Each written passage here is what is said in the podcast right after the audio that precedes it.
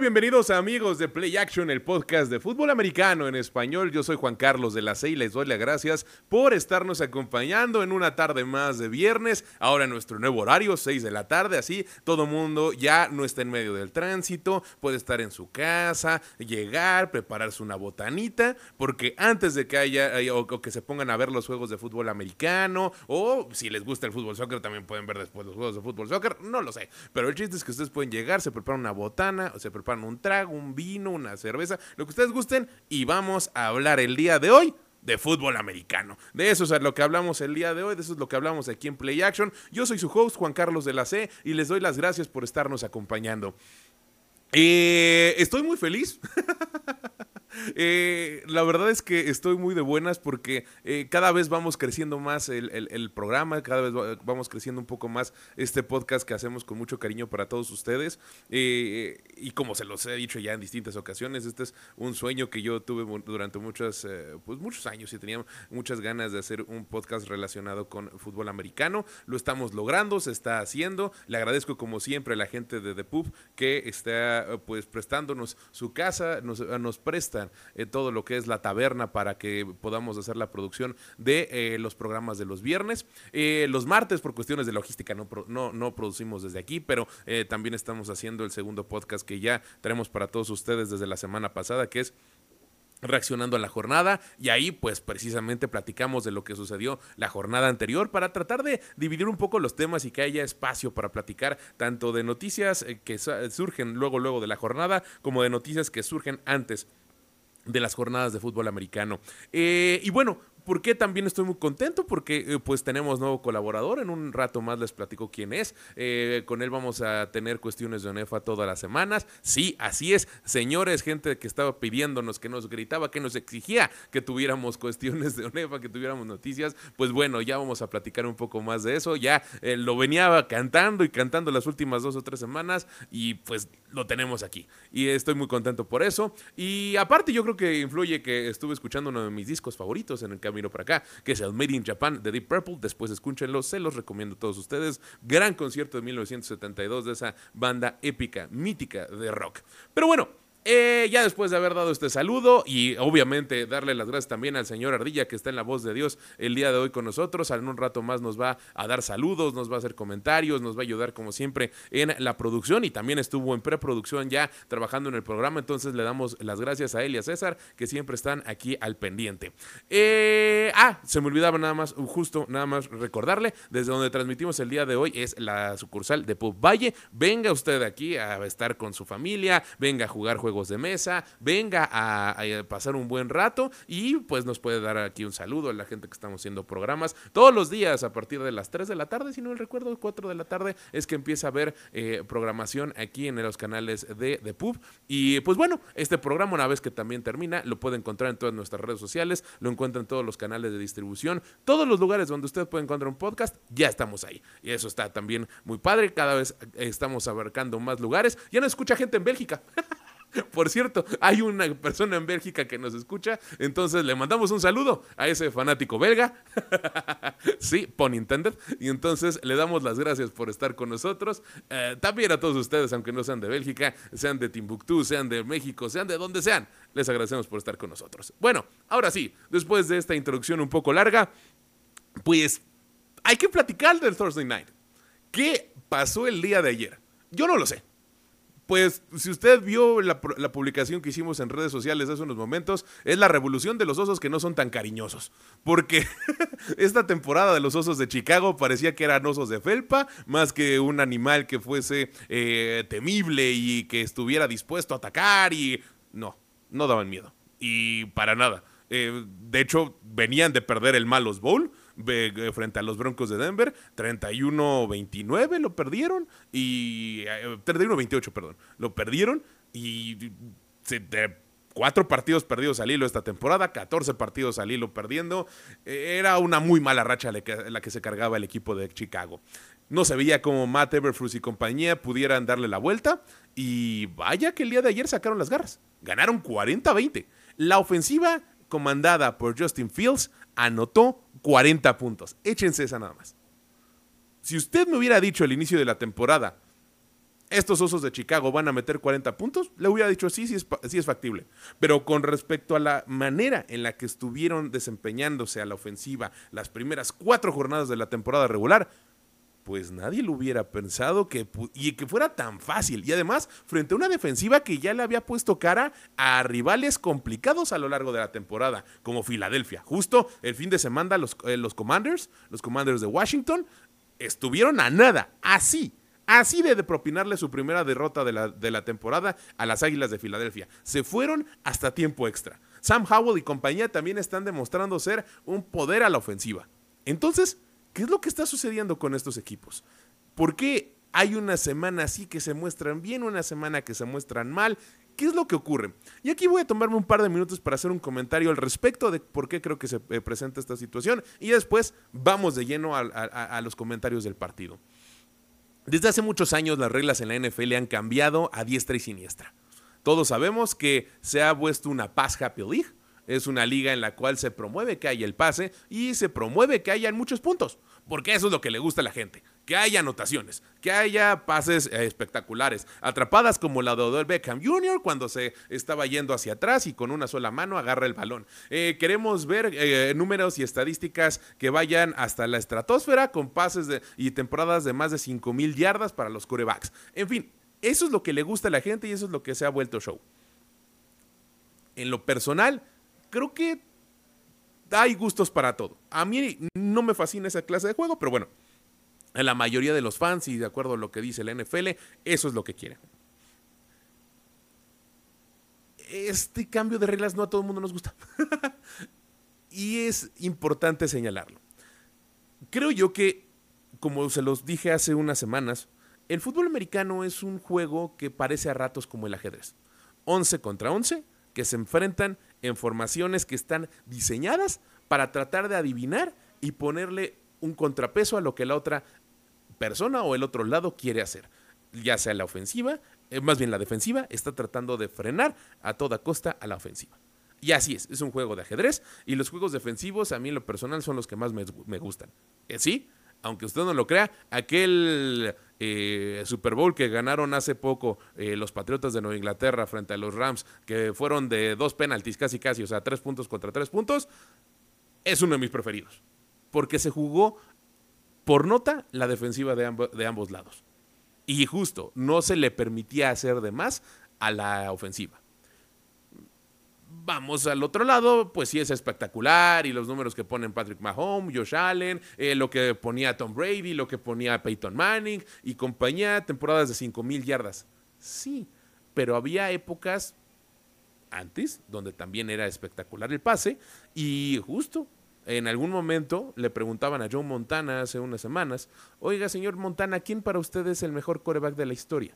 Dan Marino porque en una época donde no se, no se podía o no se tenían en mente las 5.000 yardas como una meta que tenían que romper los corebacks todas las, eh, las, temporadas, él lo hacía y lo hacía con un cuerpo de receptores que pues si no era excelente, no, eh, más bien si no era malo, no era excelente.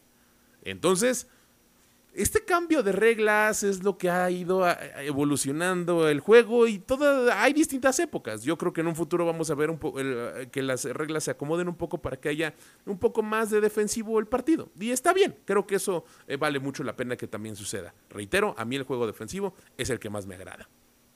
Entonces, cuando nos ponemos a observar esto, pues tiende o es la tendencia hacia que haya muchos puntos hacia que haya grandes ofensivas, hacia que no se puedan frenar. Y entonces, por eso vemos este surgir de los juegos en los cuales las defensivas muchas veces no pueden hacer nada. ¿Por qué? Porque los jugadores ya no, los jugadores de la defensiva ya no les tiene tanto, ya, ya no les pueden pegar tan duro, los de la ofensiva ya no les tienen tanto miedo y no, me están pasando aquí un mensaje, ahorita vamos con las, con las voces de Dios porque nos preguntan que si les vamos a Steelers y no, no le vamos a Steelers. Eh, después lo platicamos, pero bueno, eh, ya me distrajeron del, comentario. El chiste es que estas ofensivas logran poner y colocar muchos puntos por eso, porque las reglas ya lo permiten. Los jugadores de la defensiva, insisto, ya no eh, son aquellos a los cuales les van a tener miedo. Y justo hace una, 24 horas aproximadamente falleció uno de los cazacabezas, uno de los linebackers que por nota a todo mundo nos gustaba, llegaba y se ponía miedo y cuando decían el nombre del señor Butkus, pues todo mundo temblaba. Falleció hace 24 horas a la edad de 80 años y le mandamos un abrazo a toda su familia. Yo, sé que su familia en Chicago nos está escuchando, les mandamos un abrazo. Y también a todos los fanáticos de Chicago, de los osos de Chicago, lamentamos su pérdida. ¿Por qué? Porque fue un señor de Salón de la Fama y una persona que impuso lo que, las reglas y las bases de lo que tenía que ser un linebacker en este juego. Entonces, con la evolución de las reglas, la evolución del juego, la evolución de las ofensivas, pues estamos en esta paz happy league que permite que haya muchísimos puntos. Y creo que este es parte del fenómeno de por qué vemos defensivas que una jornada se muestran muy bien, porque justo se enfrentan a una ofensiva que no tiene tanto poder y a la siguiente se ven expuestas Miami, lo que acaba de ocurrir esta semana, frente a los Bills contra los Broncos hace 15 días solamente aceptaron 20, pero frente a los Bills aceptaron más de 40 y perdieron. Entonces, es, un desbalance que existe desde hace un par de años en la liga que creo yo que tiene, eh, tenemos que eh, eh, girar o se tiene que ir encaminando hacia que haya una modificación, no, no drástica porque reitero, por algo llegamos a esto, a los fanáticos les gusta que haya muchos puntos, a la gente le gusta que haya muchas anotaciones. Eso también vale. Y el espectáculo también tiene que estar en un punto en el cual le agrade a todas las personas. Pero bueno, vamos, vamos tendiendo hacia hablar del el Thursday Night. ¿Qué sucede con estos dos equipos? Los Osos de Chicago y los eh, Commanders de, de Washington. Son dos escuadras que habían, eh, pues hasta cierto punto, defraudado un poco a su gente, defraudado un poco a las personas que lo siguen, y eh, porque se esperaba mucho de ellos. Por ejemplo, en el lado de, de, los Osos de Chicago hicieron contrataciones interesantes de algunos receptores, de algunos miembros para tratar de ayudar a su coreback joven Justin Fields y pues no habían respondido. Del lado de los Commanders, pues trajeron a quien es una de las mentes ofensivas más interesantes de los últimos años, porque punto número uno es aprendiz de Andy Reid, el head coach de los Kansas City Chiefs, quien es Eric Bieniemy.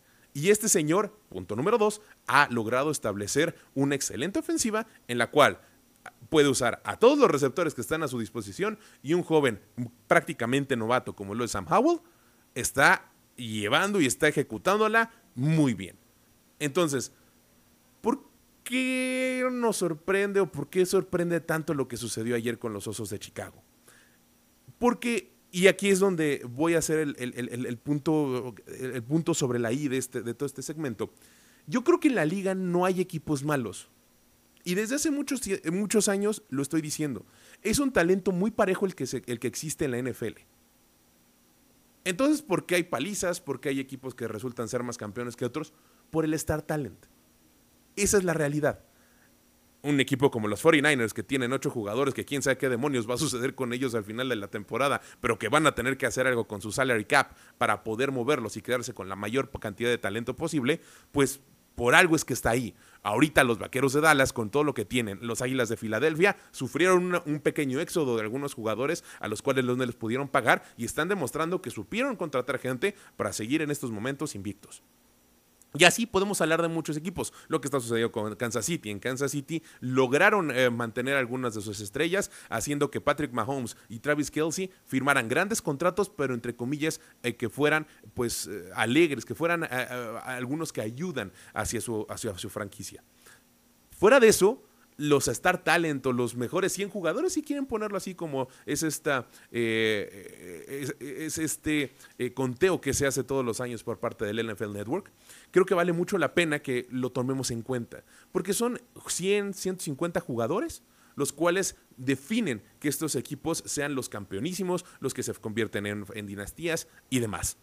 En este, del otro lado, hay un talento muy parejo en la liga, y es por eso que hay algunos otros equipos que sí le dan la, pelea a los demás. Nada más y nada más lo, nada más y nada menos lo vimos esta semana, cómo es que eh, los eh, Cardenales de Arizona le dieron una gran batalla a los 49ers. ¿Qué fue lo que definió el juego después de la mitad cuando estaba muy parejo? El Star Talent. ¿Qué es lo que sucede justo el fin de semana pasado? Les mencionaba, los Commanders de Washington estuvieron a punto de sacarle el partido a las Águilas de Filadelfia. ¿Qué es lo que lo define? El Star Talent. Tienen a H. Brown, tienen agentes libres, como, eh, tienen jugadores que también han tomado en el draft, como Jalen Hurts, Devonta Smith y compañía. Entonces, es una mezcla del Star Talent y una excelente directiva, lo que hace que se permanezca el talento, lo que hace que las franquicias eh, perduren. Del otro lado, pues siempre hay jugadores que quieren ganar. Y esto es una... Cuando uno ve mucho los, o, se da el tiempo de ver algunos de los programas de opinión que existen en los Estados Unidos, no tanto los de otras partes, no tanto los mexicanos, que estamos un poco alejados y a veces retomamos lo que se dice del que dijo y del que reporta, que reportó, y realmente nos vamos a las fuentes. Vemos cómo es que son todas las opiniones de los que son exjugadores, y ellos señalan y recalcan en la NFL no hay tanking, a pesar de que sí se, hay directivas que se sabe, ahí está la de Miami, que fue de hecho sancionada, y ahí eh, hubo un problema muy interesante hace un par de temporadas sobre ese, e, ese fenómeno que le habían pedido a su head coach que empezara a perder partidos y él no quiso hacerlo. Entonces, en la NFL no hay tanking porque se habla mucho del orgullo, se habla mucho de que los jugadores no se dejan en ningún momento. Y por el otro lado, justo, ese orgullo no permite que los jugadores, por más que sepan que la temporada está derrotada, o que está perdida, no deja que dejen de dar el máximo en el campo de juego. Y entonces son los head coaches, son los, los, insisto, las directivas, son los Star Talents los que apoyan a que haya estos cambios de ritmo y haya estos juegos y haya estos, eh, perdón, estas escuadras que se convierten en las que son especiales en la liga, las dinastías, etc. Cuando entonces vemos que existe este suelo parejo, vemos que hay juegos, hay momentos en los cuales equipos que pueden ir 0-10 le pueden pegar a alguien que vaya invicto. Y hay muchas ocasiones donde aquí, cuando se pensaba que los Commanders iban a dar un golpe sobre la mesa para decir, estamos peleando en la división este y no vamos a dejar que los Vaqueros, no vamos a dejar que Filadelfia y los Gigantes, bueno, los Gigantes son otra historia, pero no vamos a dejar que esos dos se vayan y se eleven demasiado, Vienen los Osos de Chicago que iban sin ganar ningún partido y les pegan, les propinan una, una, una, una derrota bastante dolorosa. ¿Por qué? Porque, repito, Sam Howell, su coreback, estaba jugando muy bien, había encontrado un excelente ritmo, sobre todo con su tercer receptor Curtis Samuel, y había encontrado muy buenos lugares para eh, moverse, eh, para moverse entre las líneas del linebacker y del safety. Había encontrado grandes momentos para colocarse y e ir avanzando, moviendo las cadenas en esos momentos. Eh, por otra parte, Terry McLaurin y, su, juego terrestre con Antonio Gibson, pues no siempre lograba ir hacia adelante. Pero fue Eric Bienami el que empezó a diseñar eh, buenos momentos y buenas eh, jugadas para que, este, para que toda su escuadra saliera adelante y hubiera un momento en el cual pudieron salir adelante en el partido. Pero, ¿qué fue lo que sucedió? Si estoy hablando también de lo que estuvieron haciendo los Commanders durante, pues sobre todo la segunda parte, el, segundo, el segundo y tercer cuarto de este partido, sucedió Justin Fields. Justin Fields es este coreback que hace tres años que llegaba a la liga, se estaba peleando por ser uno, o más bien se peleaban muchos equipos por ver quién era el que lo iba a agarrar. Eh, se decía que iba a ser el siguiente gran talento, pero la realidad es que poco es que se había visto la evolución. ¿Por qué? Porque está en una ciudad, está en Chicago, un equipo que ha sido señalado, ha sido catalogado como que no quieren avanzar, se mantienen en escuadras y en eh, pensamientos de directiva muy de la vieja escuela, donde ellos creen y prefieren que con el juego terrestre van a salir adelante y con una defensiva clásica. Y, que sea férrea y que sea aguerrida, es como van a, van a lograr eh, ser campeones y seguir estableciendo el nombre del equipo. Pues sí es que ellos en 1985 lograron tener una defensiva histórica. Entonces, cuando llega Justin Fields, que es un jugador revolucionario, que tiene gran talento con las piernas, que aparte puede pasar el balón, etcétera, etcétera, etcétera, pues se ha visto mermado su desarrollo. Y hay algunas personas que de hecho piensan que podría estar mejor en otros lados. Pero entonces sale Justin Fields diciendo, ya estoy harto, o al menos fue su actitud y la manera en la que jugó lo que a mí me hizo ver eso el día de ayer.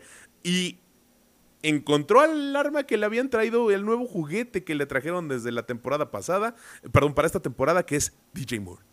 230 yardas en 8 recepciones y 3 anotaciones fue lo que se llevó este monstruo que ayer sorprendió a todo el mundo en el fantasy. De hecho, vi una estadística de acuerdo a las aplicaciones de ESPN para el fantasy fútbol que el 40% de los managers en toda la plataforma dejaron sentados a Justin Fields y a DJ Moore. Nunca, nadie se esperó que fueran a dar los números que dieron ayer. Les doy la, ficha de Justin Fields. 15 pases completos de 29 intentos para 282 yardas y 4 anotaciones. Qué desempeño fenomenal de este jugador. Hubo un momento, sobre todo en el tercer cuarto, donde eh, venían avanzando bien los Commanders y ahí empezaron a frenarlos un poco y se veía que podía regresar y el partido se empezó a cerrar. Pero nada más entramos, se, se fue el tercer cuarto y empezó la última, la última parte del encuentro. Y ahí, en ese momento, Justin Fields y compañía dijeron, bueno, vamos a seguir jugando. Y volvieron a anotar, y fue que llegaron los 40 puntos, la defensiva también volvió a despertar, eh, lograron eh, detener a los Commanders en varias ocasiones, etcétera, etcétera, etcétera.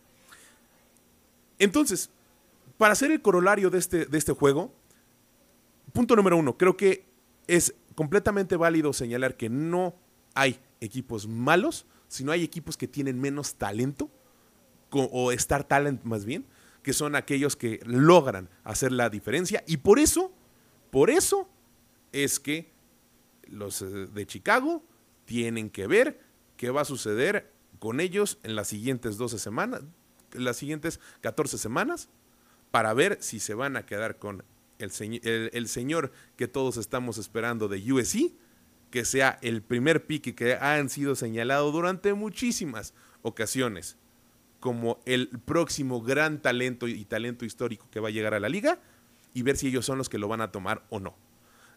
Es cierto, por estas mediciones de Star Talent y demás es muy factible que los Osos de Chicago se queden como último de la tabla y es ahí donde van a tener que tomar decisiones. Punto número dos, no hay que echar por la borda el, desarrollo. Eh, si quieren escuchar un poquito más acerca del desarrollo de jugadores y lo que creo que se debe hacer alrededor de la liga, eh, los invito a que escuchen el eh, reaccionando a la jornada número 4, el, que subimos esta semana, porque ahí hago precisamente énfasis en esta parte del desarrollo. Y por eso digo que ni Wilson, ni, ni, a, Zach Wilson, ni a Daniel Jones, al mismo Justin Fields, a muchos corebacks que a los cuales ya los están crucificando y diciendo que no deben de jugar y no debe ser así. Hace muchos años había una estadística, había una regla en la cual se decía que un coreback de que está llegando a la NFL y que se necesita que sea titular, o más bien se quiere que sea titular, se le tenían que dar aproximadamente 30 partidos, entre 25 y 30 partidos. Eso significa aproximadamente entre dos y tres temporadas para que realmente se establezca.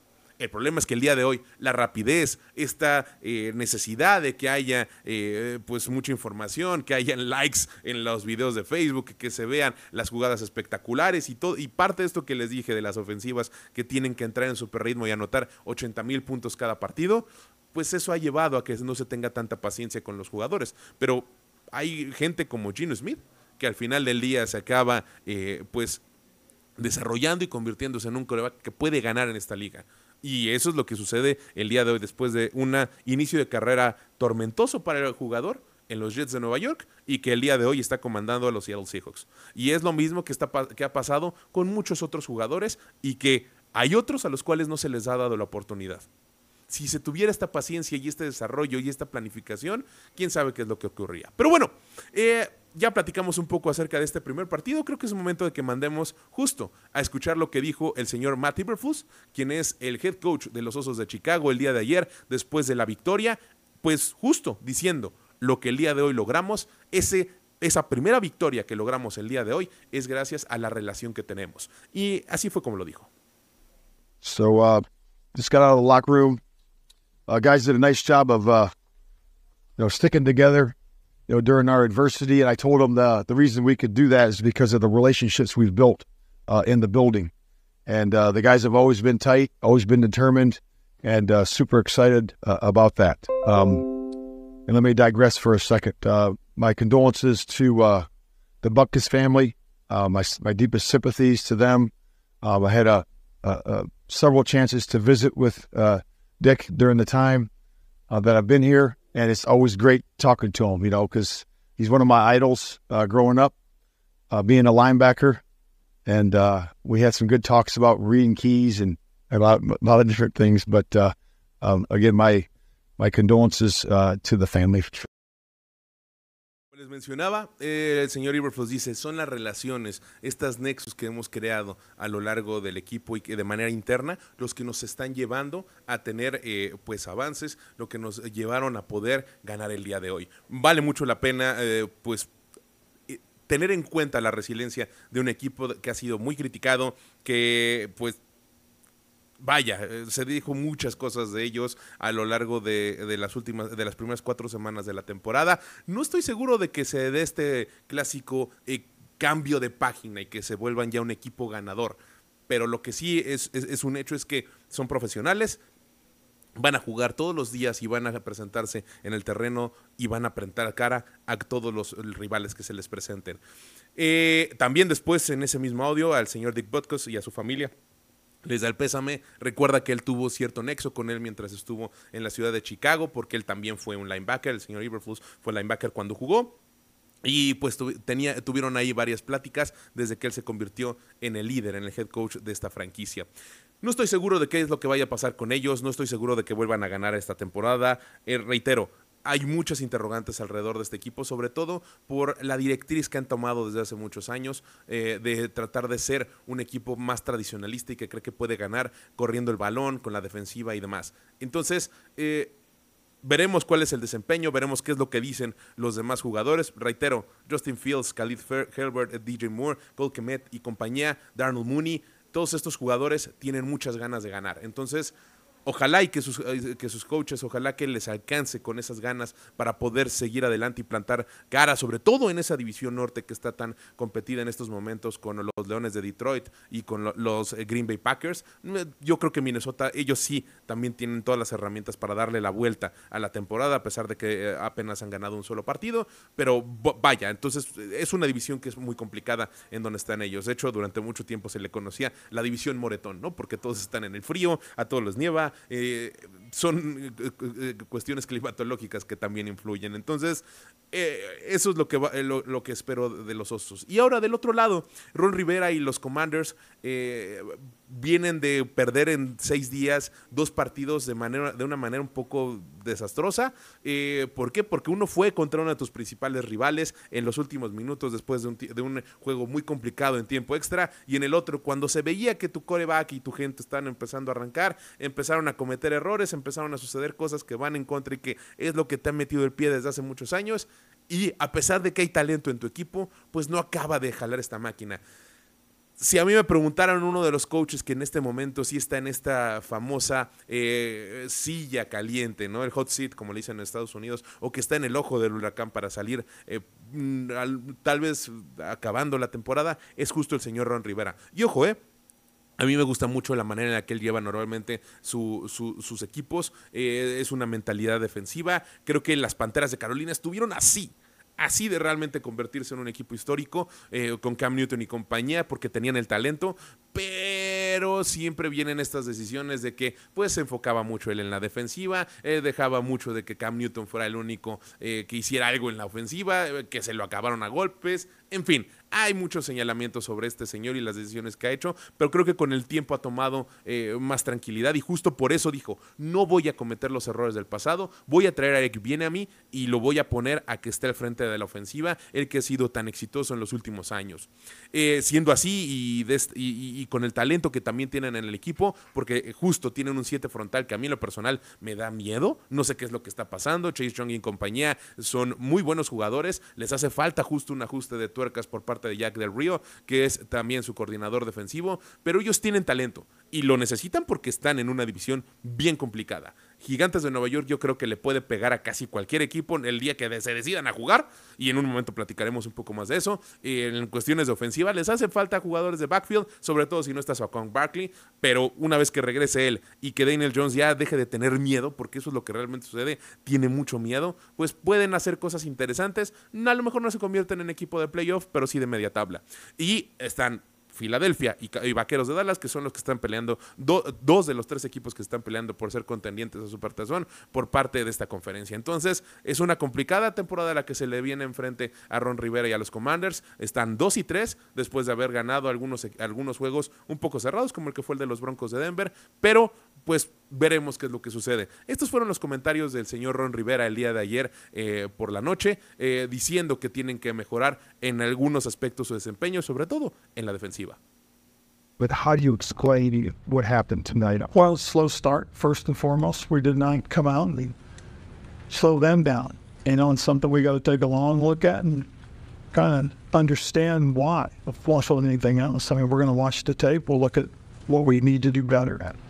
You know, it starts at the top. I mean, and we got to be better, and that's part. That's on me. You know, and then we got to make sure we're putting in position to be successful. Defense can keep, keeps having these breakdowns. The last several games. How do you go about fixing that group? Well, you know, we got to look at the rotation of players, look at what we do, and make sure, as I said, we're putting them in position to be successful. Creo que la clave de este odio está en esas últimas palabras que dice, nos tenemos que poner en, en, nos tenemos que quedar tenemos que encontrar la posición correcta para tener éxito. Si bien es una reflexión para que todo el mundo hagamos en nuestra vida, creo que eh, es necesario que ellos también la encuentren y es, es la clave que necesitan encontrar en este momento los commanders. Reitero, talento lo tienen. Vamos al segundo tema que vamos a comentar el día de hoy. Eh, eh, el que viene es un poco breve, entre comillas, pero no podía dejar pasar este audio porque me dio mucha risa. Eh, ustedes saben, lo platicamos tanto aquí como en el, reaccionando a la jornada de hace dos semanas. los Broncos de Denver fueron apabullados por, los Delfines de Miami 70-20. ¿No? Bien. Ahí está el dato histórico. desde entonces ha habido distintas reacciones. Porque en su, en su, en, su programa de juegos, los Delfines de Miami se van a enfrentar a las que han sido algunas de las peores defensivas de la liga. Entre ellas, este fin de semana se enfrentan a los Gigantes de Nueva York. Hace unos días, eh, el, señor Wink eh, Martindale, quien es eh, uno de los head uno, no head coach, pero sí uno de los coaches defensivos, pues yo creo que con mayor éxito en los últimos años, quién sabe qué es lo que le sucedió en esta ocasión a la defensiva que tienen en los gigantes de Nueva York, porque talento tienen, reitero, hay buenos jugadores que no están jugando muy bien. Eh, le preguntan, oiga, señor Wink, ¿qué es lo que va a suceder eh, el día que se enfrenten a Miami? ¿Cómo es lo que está pensando? Está, ¿Qué es lo que sucede? ¿Está durmiendo bien? y él responde, sí, duermo como un bebé. Y ahorita van a ver por qué duerme como un bebé. Así fue como lo dijo. Wait, when you see a team, this two weeks ago, obviously, with Miami, but when you see a team of 70 points up on another team as defensive coordinator, what, what's your reaction? Well, my wife uh, called me last night before she went to bed, and she, she said she was worried about me. She said, "You get any sleep?" I said, "Yeah, I'm sleeping like a baby. Every two hours, I wake up and cry and you know go to the bathroom and try to go back get some more sleep." Uh, I mean, that's that's unbelievable. I mean, that's just that's unbelievable. It's but but that's where this league's heading. You know, I, but you know, with some of the other scores, the points have been up pretty pretty high. But no, that, that the league's on. It, it does. It, I compare. I told our guys not not the players. I told our staff because we're all old enough to remember the greatest show on turf. This is like that 2023 supersonic. yo no puedo dejar de reír. Espero que usted lo esté disfrutando mucho en su casa. Eh, para aquellas personas que, que, que, necesiten un poco de traducción porque no entiendan también al hilo el inglés, lo que dijo el señor Don Wink, Don Wink Martindale, ahí quien es el coordinador defensivo de los eh, Gigantes de Nueva York, le preguntan, señor, ¿qué es lo que piensa usted al ver unos 70 puntos contra una de una ofensiva que usted en unas semanas tiene que enfrentar? Y él dice, pues el otro día platicaba con mi esposa, ella me decía que si estoy durmiendo, y le decía, sí, duermo como un bebé. Me despierto cada dos horas, lloro, voy al baño del miedo y regreso. Y es que sí, Eh, y después ya hace un análisis un poco acerca de qué es lo que le está diciendo su staff con respecto a la ofensiva de Miami. Y le dice, ¿se acuerdan ustedes del Greatest Show on Turf? Pues bueno, estamos frente a algo parecido.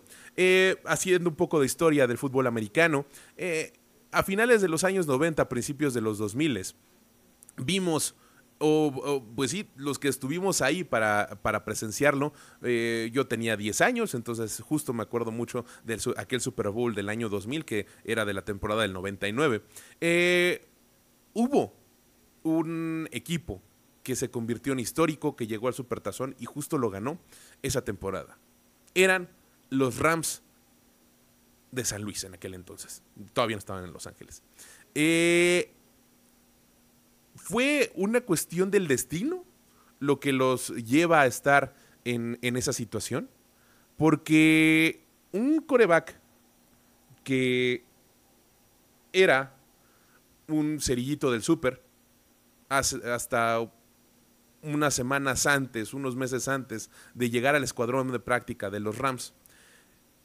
Un corredor que no fue, que pasó a un segundo plano cuando Peyton Manning llegó a los Colts dos receptores que no encontraban un coreback o una ofensiva que realmente los alimentara para convertirse en los monstruos que llegaron a ser a inicios de los 2000, se juntaron, llegaron a los Rams y nos dieron eso que fue conocido como el Greatest Show on Turf.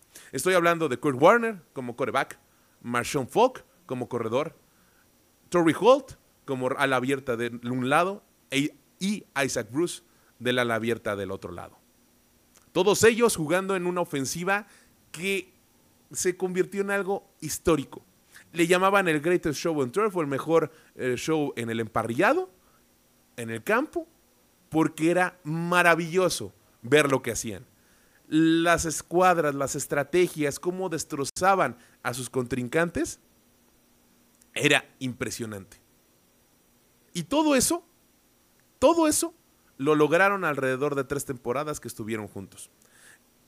Ellos no se convierten en dinastía o no se convierten en un equipo que pues sea tan recordado en estos momentos como uno de los mejores de todos estos tiempos o de los años 2000 porque Tom Brady y los Patriotas se les pusieron enfrente cuando iban a ganar su segundo supertazón. Aquel primero que les comento del 99 fue uno de los mejores que también he visto, porque justo enfrente se enfrentaron a unos titanes de Tennessee que, wow, Warren Moon y compañía les pusieron cara y literal, por favor, vayan ustedes a ver la repetición. Hay un Derrick Mason que toda la vida se va a quedar pensando y él, si alguien le pregunta cuánto mide una yarda, va a tener completamente en su cabeza que a él le faltó esto para poder ser campeón del Supertazón.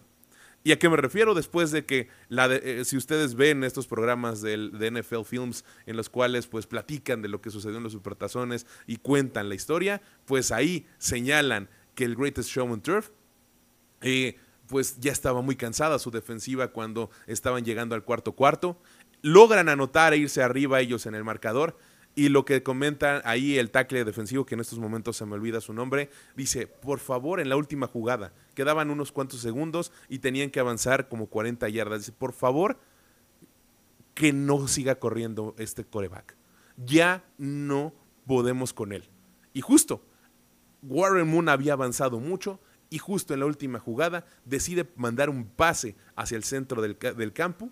Derrick Mason lo agarra y se estira cuán largo era, eh, si no me recuerdo, mide 1.90, este, este 1.90, 1.92 este receptor, se estira y después de haber derrotado al safety que tenía enfrente, se queda a media yarda de anotar. Gran partido, por favor, véanlo ustedes en su casa, yo se los recomiendo. También vean ese eh, eh, que es, ¿cómo le llamaban? Eran los es, el programa de los anillos de, del NFL Films. Ahorita eh, lo googleo después de nuestro siguiente audio y les digo, les digo cómo se llama. Pero bueno, Estamos frente a una ofensiva de este estilo, la que tiene Mike McDaniel en Miami y compañía. Tienen, a los tienen al coreback en Tuatago Bailoa, tienen a Tyreek Hill, tienen a muchos, muchos corredores. Literal, al que me digan ustedes va a poder correr. Vamos a ser sinceros. ¿Quién conocía a Devin Kane hasta, hasta el juego de los Broncos de Denver? Nadie lo conocía. Y tienen cuatro o cinco corredores porque eh, ya va a regresar Wilson de su lesión y tienen al que ustedes me gusten, todos ellos comandados por Raheem Mostert, pero tienen mucho talento en todas las posiciones del backfield, tienen eh, receptores por todos lados y ojo, eh, acaban de cambiar hace un rato por Chase Claypool. Justo un receptor que ya no estaba cómodo en los Osos de Chicago y va a llegar a jugar a Miami. Entonces, siguen teniendo armas, tienen el estratega, tienen las personas y eh, el personal para hacerlo en el campo de juego. Entonces, sí puede ser algo histórico.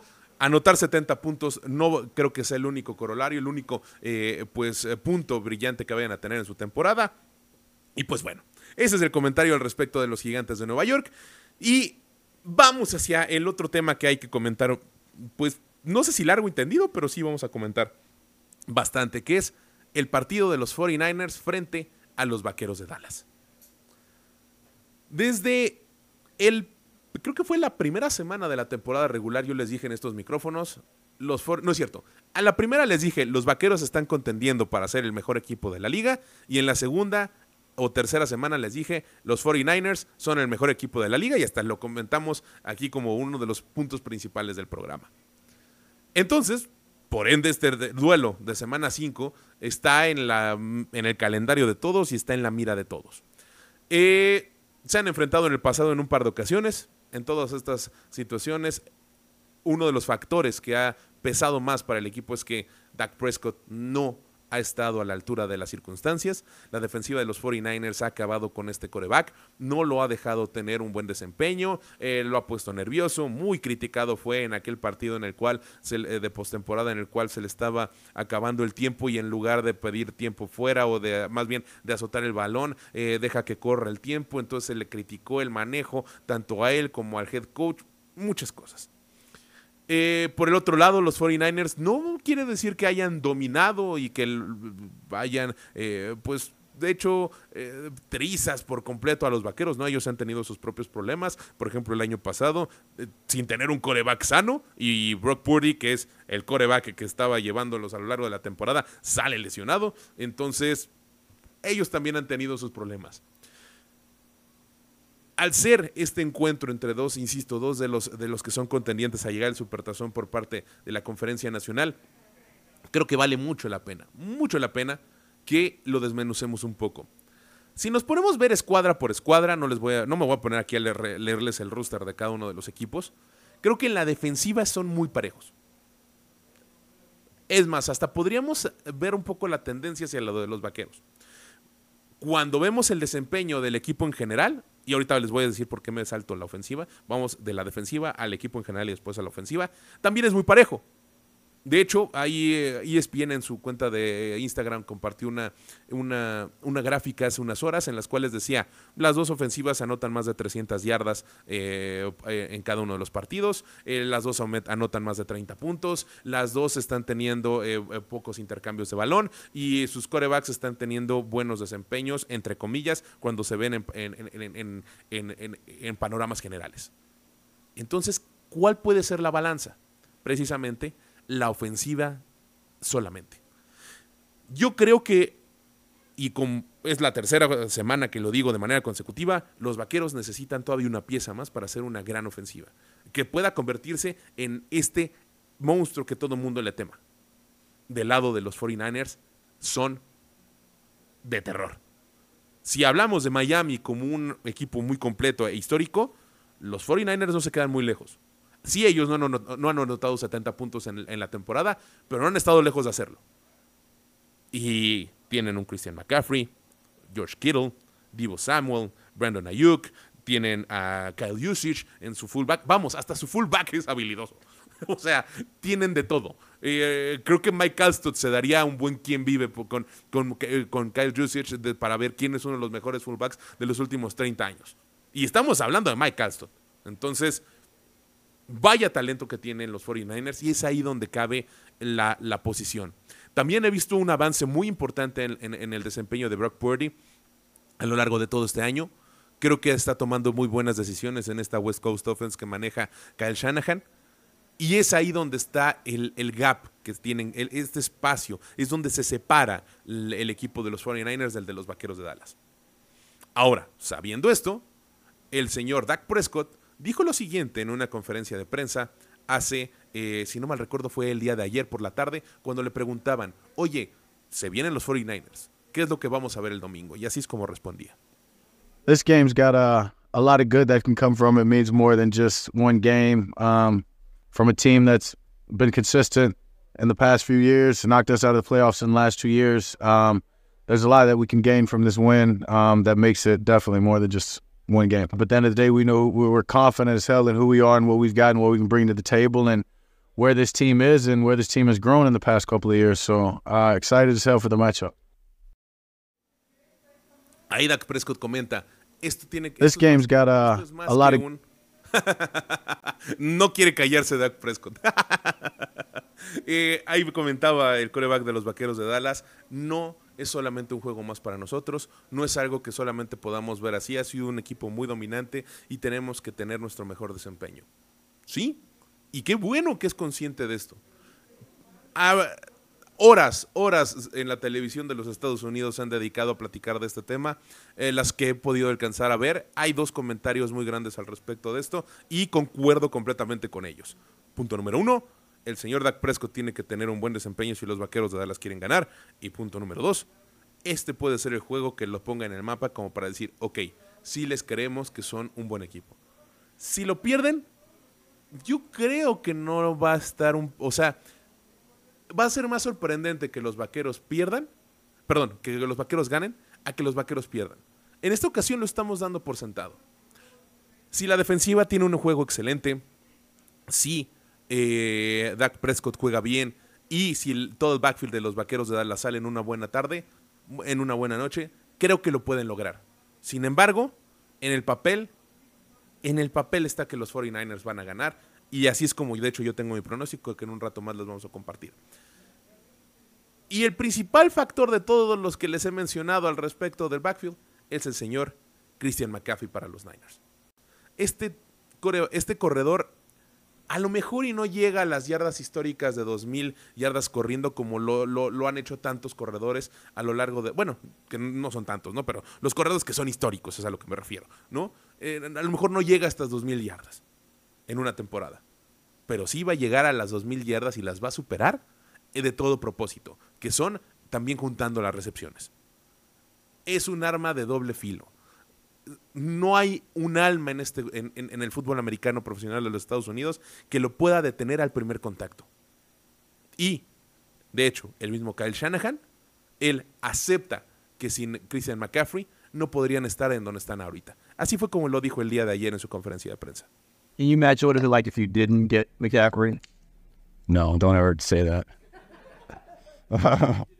Losing your like you almost yeah, it's real close. I mean, there's always, especially when you decide on something and then there's, you need a little bit more. And it's like, man, we weren't going to do that. Should we do more? And it's, it's always that huge debate. And that's why usually when um, trades happen with lots of good players, there's usually are one or two teams involved because tra- trades are tough and there's always a huge risk. And um, when those don't work out, it's not just, oh, the player don't work out. It's also, you don't get those draft picks back too. So there's always a gamble to it. But, um, no, life has been much better.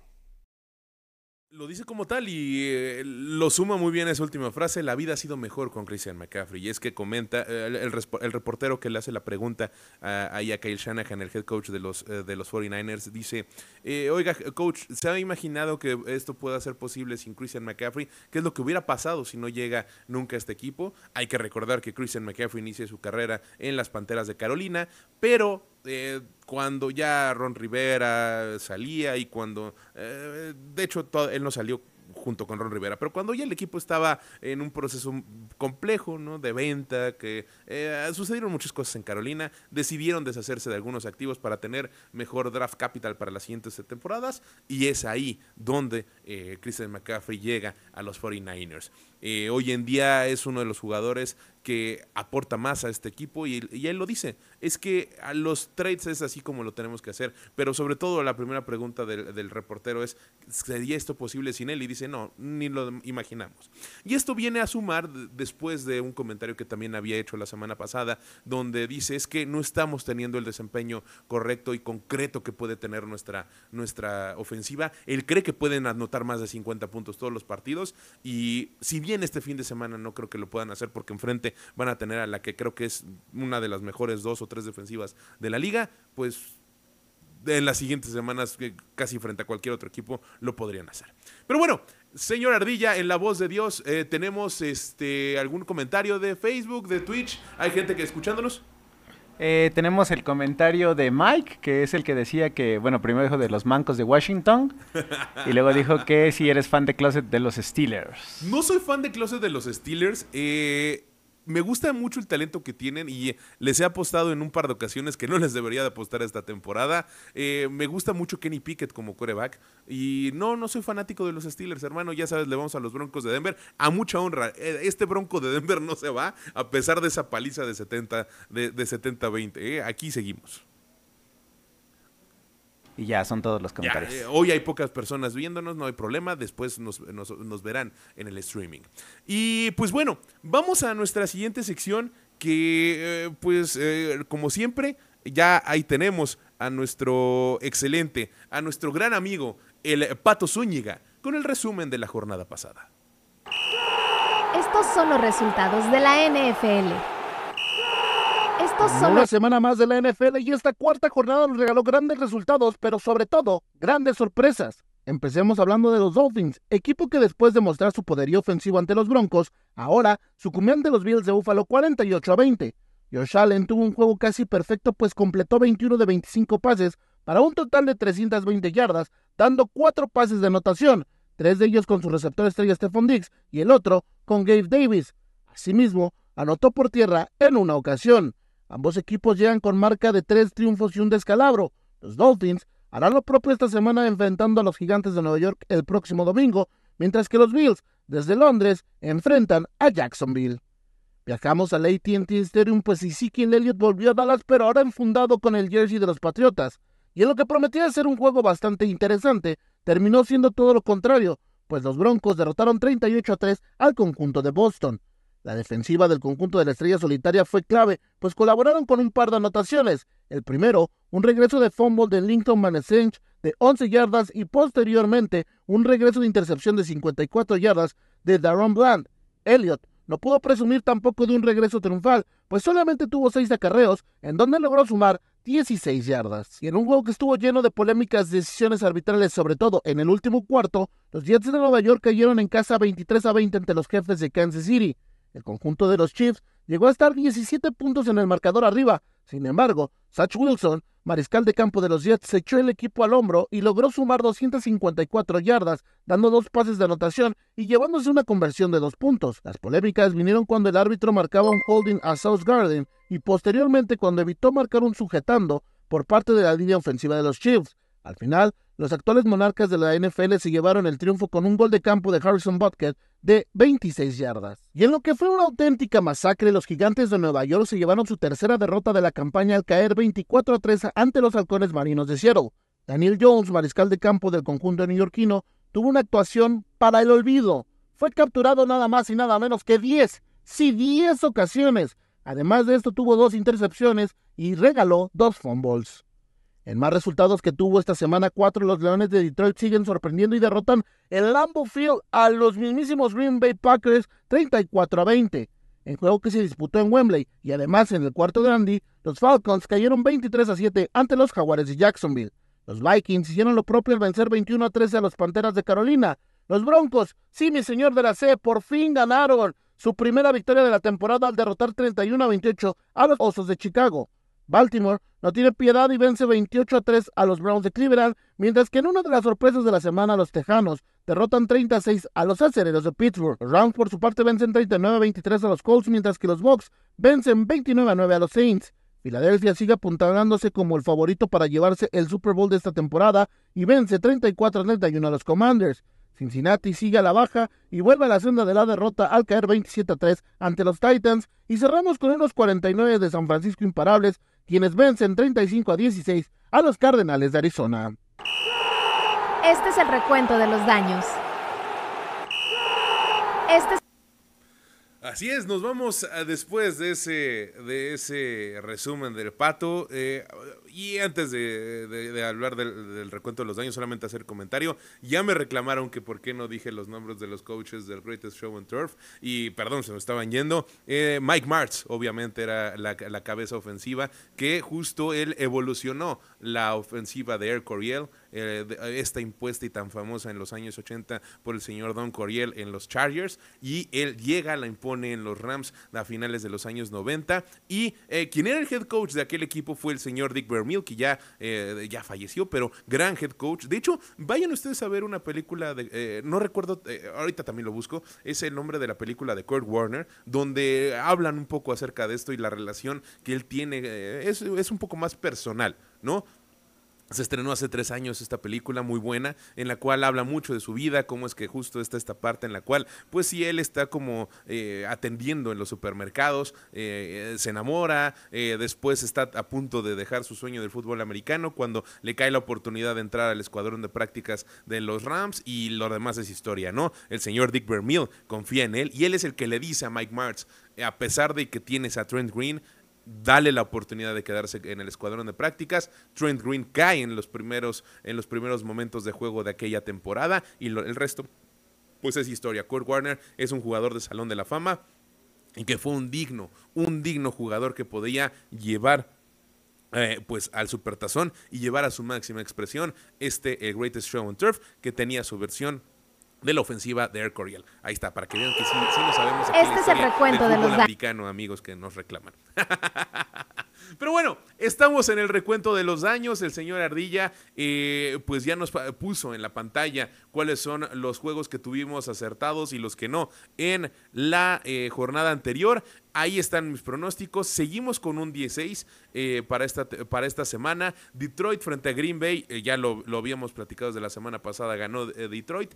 Después el Atlanta Jacksonville. Ahí se me, sorprendió mucho el desempeño de, de Jacksonville. Yo pensaba que Atlanta iba a pre- prestar una mejor cara y justo eso es la manera en la que se desempeñaron ambos equipos en la semana pasada es lo que me hace eh, tener dudas al respecto de ambos porque son, son, son de estas escuadras que aún ya estando en la semana 5, todavía no sabemos exactamente qué es lo que son, ¿no? Está muy interesante por eso la, la liga y por eso se refuerza el comentario que les decía hace un rato, en el que pues no hay equipos malos. Miami perdió frente a Buffalo, yo también pensaba que esta ofensiva histórica le iba a dar la vuelta y me dio mucho gusto, la verdad, darme cuenta de que Buffalo no es un equipo que haya bajado tanto su rendimiento. No, yo no me dejé guiar solamente por el desempeño de aquel Monday Night desastroso frente a los Jets de Nueva York que pierden, sino que la verdad es que después de tantos años de tan buen desempeño, yo creía que iba a venir una baja eh, en los resultados que, que- tienen Josh Allen y compañía. Como ya lo mencionó el Pato, Denver ahí acaba ganando 31-28 y ese fue uno de los que tuvimos acertados. Y pues bueno, ya los demás resultados lo- lo- los escuchamos en el resumen del Pato. Solamente dejar ahí señalado, eh, vamos, nos, nos quedamos esta semana con un 16 nuevamente. Baltimore también es uno de los que me sorprendió y justo es que Deshaun Watson no se vistió para ese partido después de una lesión en el brazo. Pero pues veremos qué es lo que sucede para esta jornada y justo veremos eh, cuáles son eh, las proyecciones para la siguiente jornada. Proyecciones para la siguiente jornada. Proyecciones para la siguiente jornada. Ahí ya las tenemos y justo, eh, ya tuve el, pr- el primer error para esta semana. Ayer yo iba con Washington, como lo comenté al principio del partido, mm, y, pero fue una grata sorpresa ver que Justin Fields y compañía todavía tienen muchas cosas en, la chistera. Después, para el siguiente juego, voy Buffalo frente a Jacksonville. El desempeño de Buffalo, insisto, ha venido a más. El de Jacksonville ha, quedado que ha dejado que desear en varios partidos y aparte Buffalo está en casa. Houston, Atlanta, por el contrario de Atlanta, que empezó estando eh, en un punto muy arriba en lo que yo lo tenía eh, con respecto a, lo que podía ser esta temporada, eh, Houston ha venido a más. Entonces están encontrando ahí en un punto medio. Le voy a dar, le doy el beneficio de la duda a Houston y, y creo que el- ellos ganan. ¿Por qué? CJ Stroud está siendo eh, en temporadas históricas, récords que, se han eh, que se han roto esta temporada y demás, él está por convertirse en el primer coreback de la historia en sobrepasar las 1200 yardas en sus primeros, o- pues, más bien, es el primer coreback en la historia que siendo novato llega a las 1200 yardas sin una intercepción. Así de simple y así de sencillo. Y aparte las alcanzó en los sus primeros cuatro juegos. Está pasando un promedio de 300 yardas por partido, siendo novato y con una ofensiva que muchos decíamos, pues no tienen mm, las, grandes las grandes armas. ¿eh? Es más, si me preguntan, su mejor arma es un corredor. Pero bueno, eh, bien lo que están haciendo por parte de Houston. Es una grata sorpresa que tengan eh, buenos partidos y que estén jugando como juegan. Entonces, vamos, eh, hoy me, subo al tren de, de, los Tejanos y vamos con ellos. Eh, Después, en el siguiente partido, señor Ardilla, se me fue el preview, ¿me lo puede poner?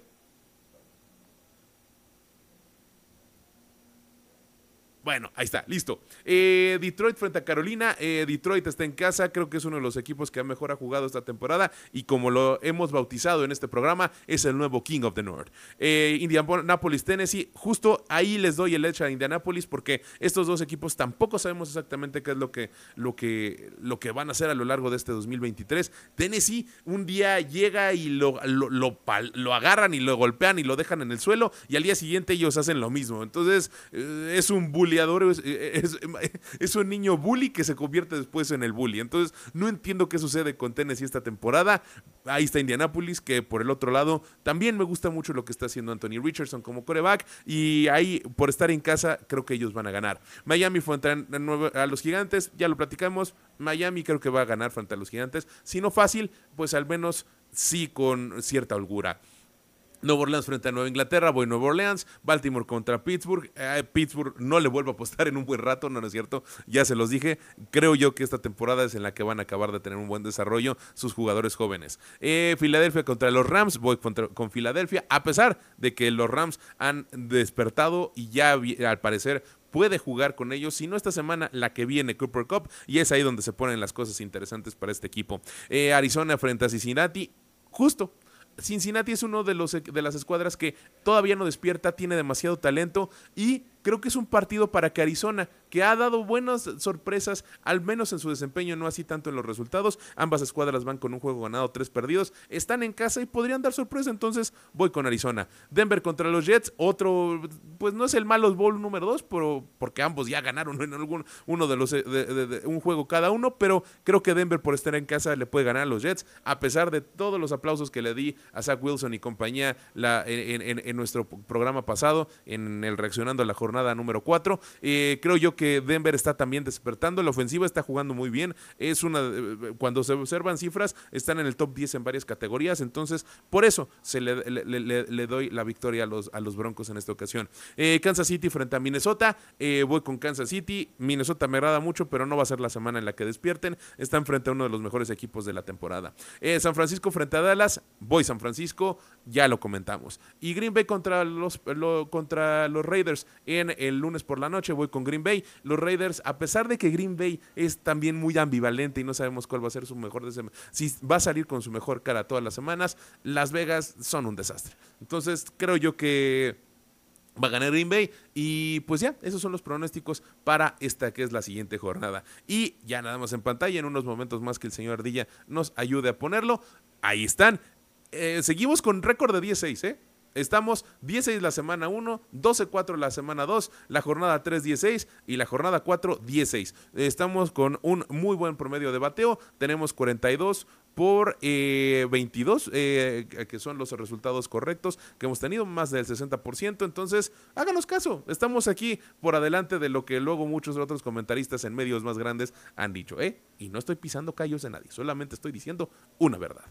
Eh, y pues ya, eso es lo que tenemos. Normalmente en, esta, en estos momentos del programa eh, vendría con nosotros eh, nuestro querido amigo, el, el Renecito Golden Bull, pero no es cierto, justo. Gracias, el señor Ardilla nos está diciendo que no. es momento de que estrenemos sección.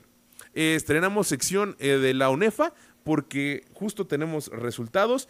aquí le quiero dar las gracias a varios amigos que justo es la parte de lo, de, lo, muy bonito que ha pasado con este su podcast de fútbol americano Play Action, que mientras le cuento a, varias personas, ellos le cuentan a otras personas de él y llega a oídos de, mucha gente este partido, perdón, este partido, este, este programa y eh, se acercó conmigo en la semana eh, el señor Rodrigo Ruiz. ¿Quién es Rodrigo Ruiz? Él es un amante del fútbol americano, al igual que todos nosotros que escuchamos este podcast y otros eh, contenidos de fútbol, pero que él desde hace ya varios años, de- por lo menos un par de años por- o un año, eh, tiene un podcast eh, de ONEFA junto con otros eh, tres amigos, otros tres comentaristas, que se llama Players Only Podcast. De hecho, lo invito a que escuche ese, e- ese podcast todas las semanas, lo están subiendo, normalmente suben contenido los lunes, que es cuando reaccionan a todo lo que sucedió en la jornada anterior. Y pues bueno, él es el que nos está echando la mano ahora para hablar acerca de ONEFA. Le damos la bienvenida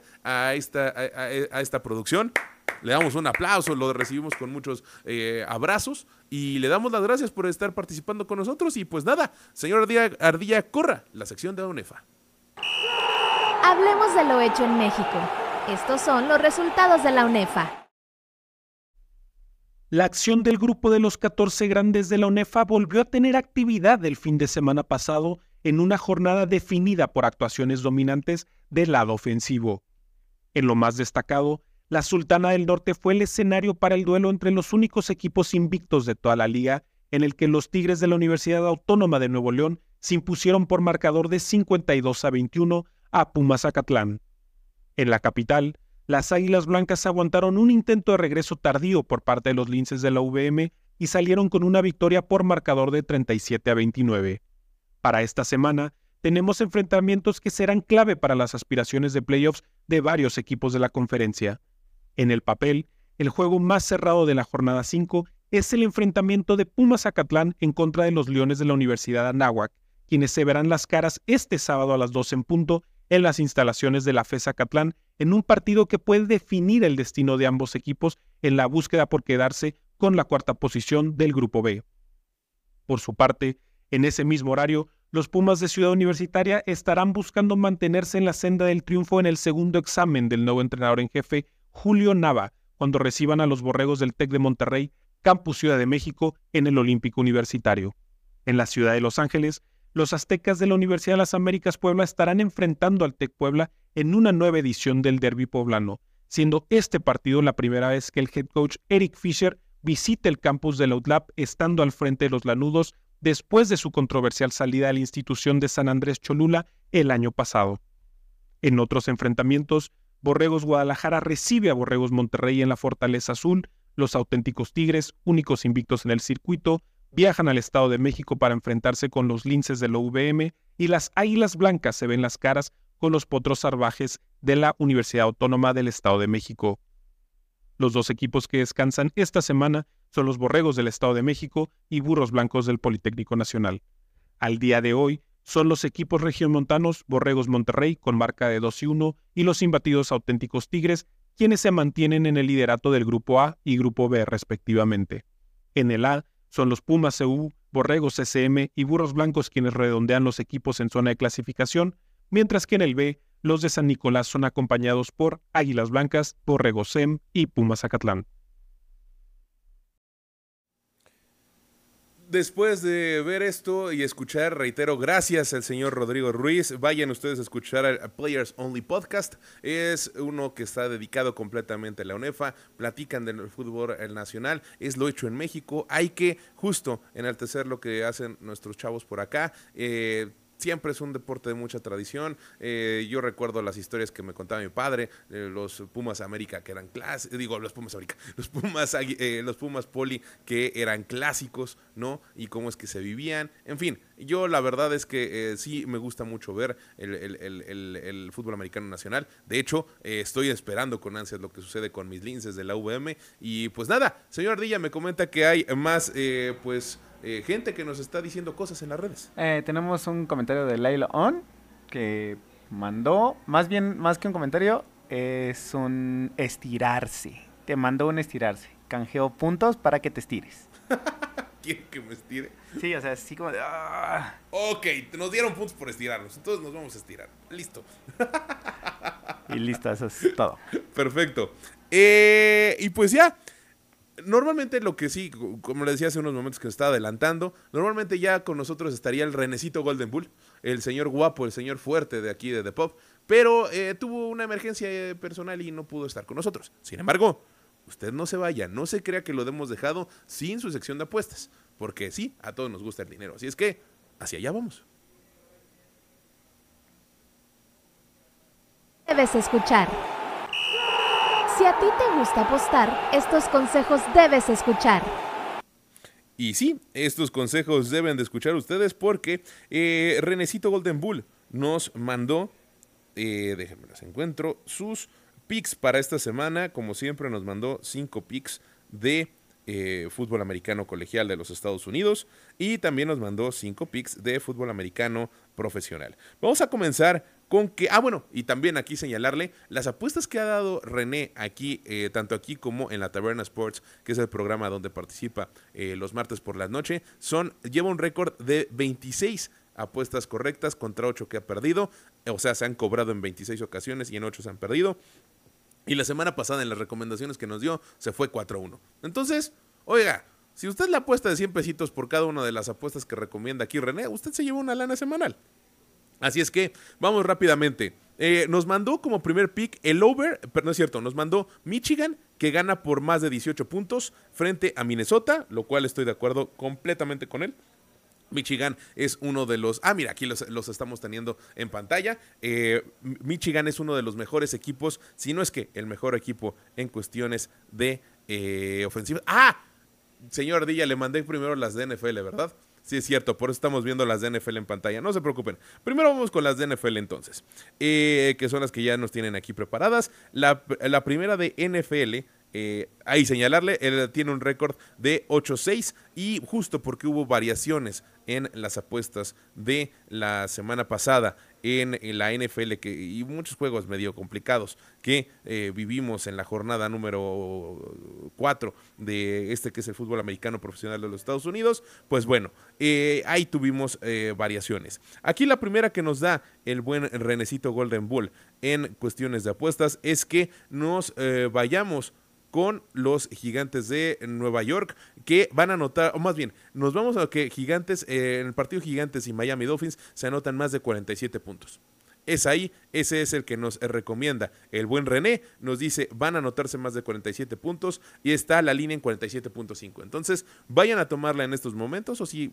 eh, ven que baja 47, es el momento para tomarla. Después, en el de los Jets frente a los Broncos, dice que van a anotarse menos de 44 puntos. Y también concuerdo completamente con él. Creo que la defensiva de los Jets es muy buena y va a ser un buen contrapeso frente a la, a la ofensiva que está saliendo adelante y la que está subiendo de los Broncos. Y por el otro lado, que son los, los pies de los que ambos cojean, tanto la ofensiva de Jets es a ratos errática y la el defensiva de los Broncos, pues también puede cometer muchos, eh, puede tener huecos, errores de tacleo y demás. Entonces, ahí este partido también a mí se me antoja para que sea de menos de 44 puntos. La tercera apuesta es, eh, y que esta es su favorita, más de 275 yardas a favor de Matthew Stafford y más que justo, Copper Cup puede regresar y es aquí donde se ponen las cosas interesantes para los Rams. Yo creo que sí, van a anotar más de 275 yardas, por supuesto. Ahí está.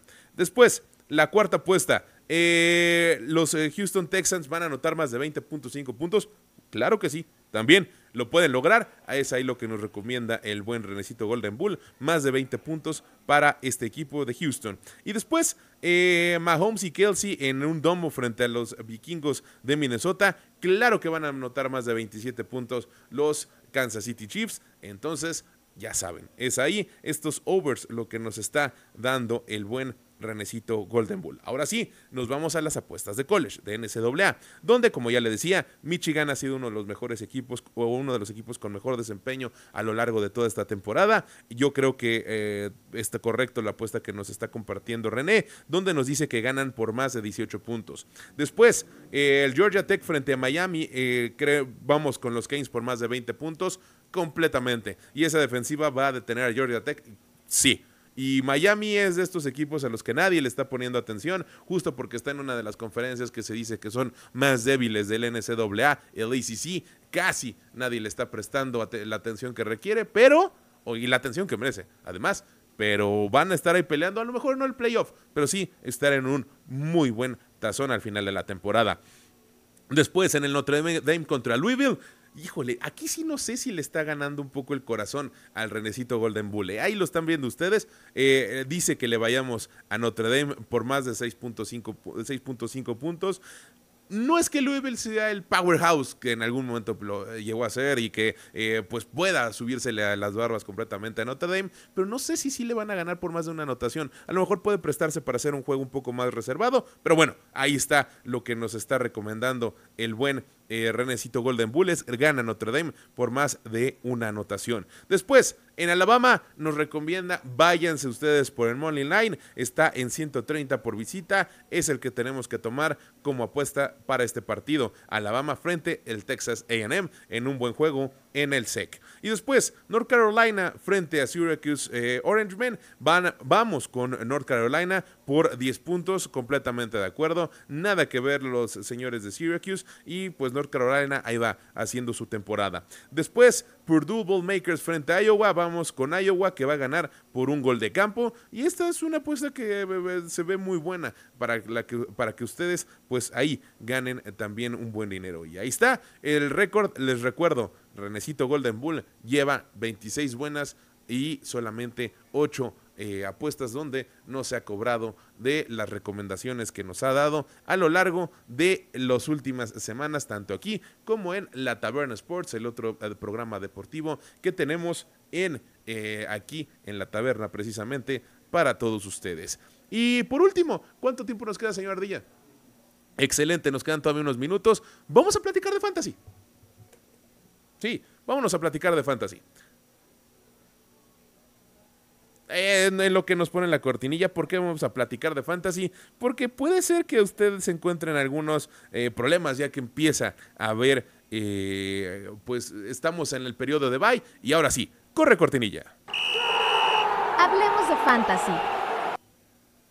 Esa es la voz, la voz de Bere Jones. Ahora sí, Bere, ya puedes decir que se usaron todas las cortinillas que grabaste en un programa. Te agradecemos, como siempre, Bere Jones, hacia, hasta donde quiera que estés. Seguramente estás muy estudiosa en estos momentos porque tus clases eh, allá en Boston son en la tarde. Pero bueno, te agradecemos y yo creo que depende mucho de las ligas y cómo estén armado el fantasy eh, en, el que, eh, en el que usted esté participando. Si es una liga de 12, que es el promedio y lo que es realmente recomendable para que siempre haya un buen talento y que esté repartido en todas las ligas, eh, un jugador que si usted tiene alguno de sus corebacks está en la banca o, no en la banca, perdón, sino está en un valle, en un, juego, no va a jugar como lo puede ser de Sean Watson, como lo puede ser este, Lamar Jackson de Baltimore. Si usted ve ahí triste y desolado al señor Joshua Dobbs, tómelo. Está, eh, esta es una recomendación que justo eh, hice en la semana, está metiendo aproximadamente 22 puntos por partido y a la una de las mejores defensivas de la liga. La semana pasada les anotó 33 puntos, que es a los 49ers.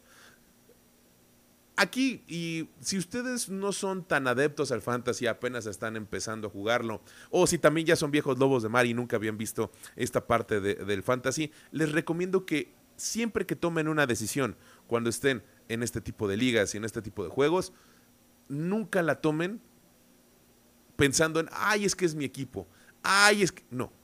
En el fantasy, ah, y también, ay, es que yo creo que va a ganar tal equipo. No importa. Hay que ver el desempeño que puede tener cada uno de los, de los, jugadores y cuál es la tendencia que ha tenido. Ese es uno de los secretos del fantasy.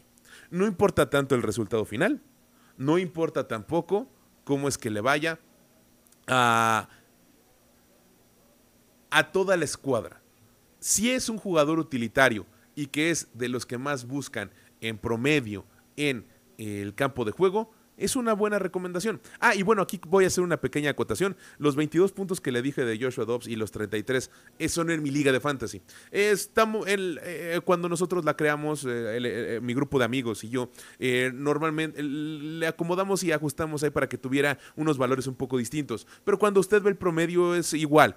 Ah, por lo menos los corebacks anotan un poco menos de lo que nosotros, insisto, en mi liga personal. Tenemos entonces, debe, Joshua Dobbs debe estar metiendo aproximadamente un promedio de 17 17.5, 18 puntos y el año, el, año pasado, en la jornada pasada metió como 25. Esa es más o menos eh, la estadística que observé eh, hace rato.